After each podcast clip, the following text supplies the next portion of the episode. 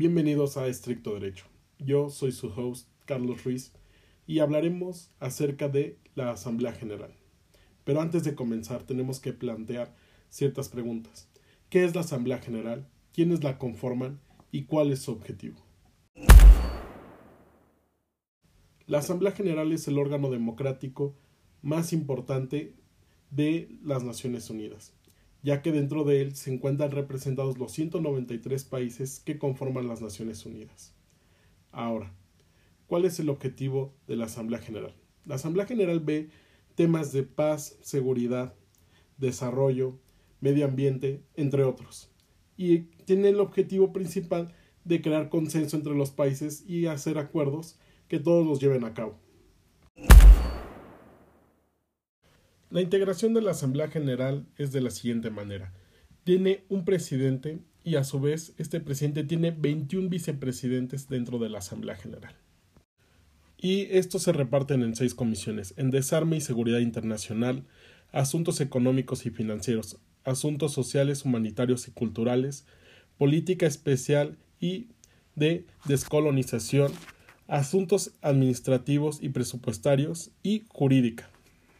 Parte de sus funciones es que, al comienzo de cada periodo de sesiones, la mesa de la Asamblea General estudia el programa provisional y la lista suplementaria de temas, y a su vez recomienda algún tema que se tenga que tratar a la Asamblea General.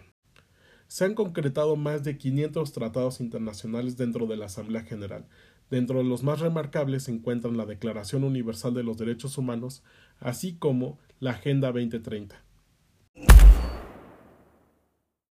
Ahora que comprendemos un poco más la estructura de las Naciones Unidas, quiénes la conforman y ciertos logros que han llevado a cabo con el paso del tiempo, tenemos que plantear otra pregunta. ¿Qué más hace la Asamblea General? Una de las funciones más importantes que tiene la Asamblea General es nombrar al secretario general de las Naciones Unidas, así como a los miembros no permanentes del Consejo de Seguridad. Pero no se limita en solamente estos aspectos la Asamblea General. También ha creado órganos subsidiarios, fondos, programas, instituciones de investigación y capacitación, así como otros órganos que ayudan a buen funcionamiento de las Naciones Unidas, así como de mantener ciertos aspectos del mundo en orden. Un ejemplo de ello puede ser el Alto Comisionado de las Naciones Unidas para los Refugiados, ONU Mujeres, el Programa de las Naciones Unidas para el Medio Ambiente, el Fondo de las Naciones Unidas para la Infancia, entre otros. Y también tiene órganos conexos. Esto se refiere a que depende esta administración, una administración dividida entre otro órgano o órganos dentro de las Naciones Unidas. Un ejemplo de ello es la Corte Penal Internacional, el Tribunal Internacional del Derecho del Mar, como el Organismo Internacional de Energía Atómica, entre otros.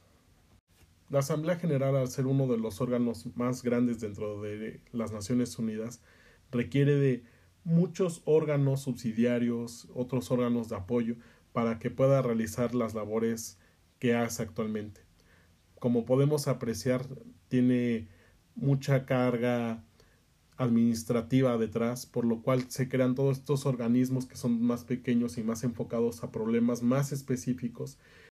Y esto con el objetivo de crear un mundo mejor, crear un mundo con muchos más derechos, crear un mundo donde se proteja el medio ambiente, crear fondos de dinero para apoyar a estas personas que viven en situaciones de vulnerabilidad y realmente es, parte de la carga administrativa que se vive dentro de las Naciones Unidas, sin embargo, se le da solución de esta manera.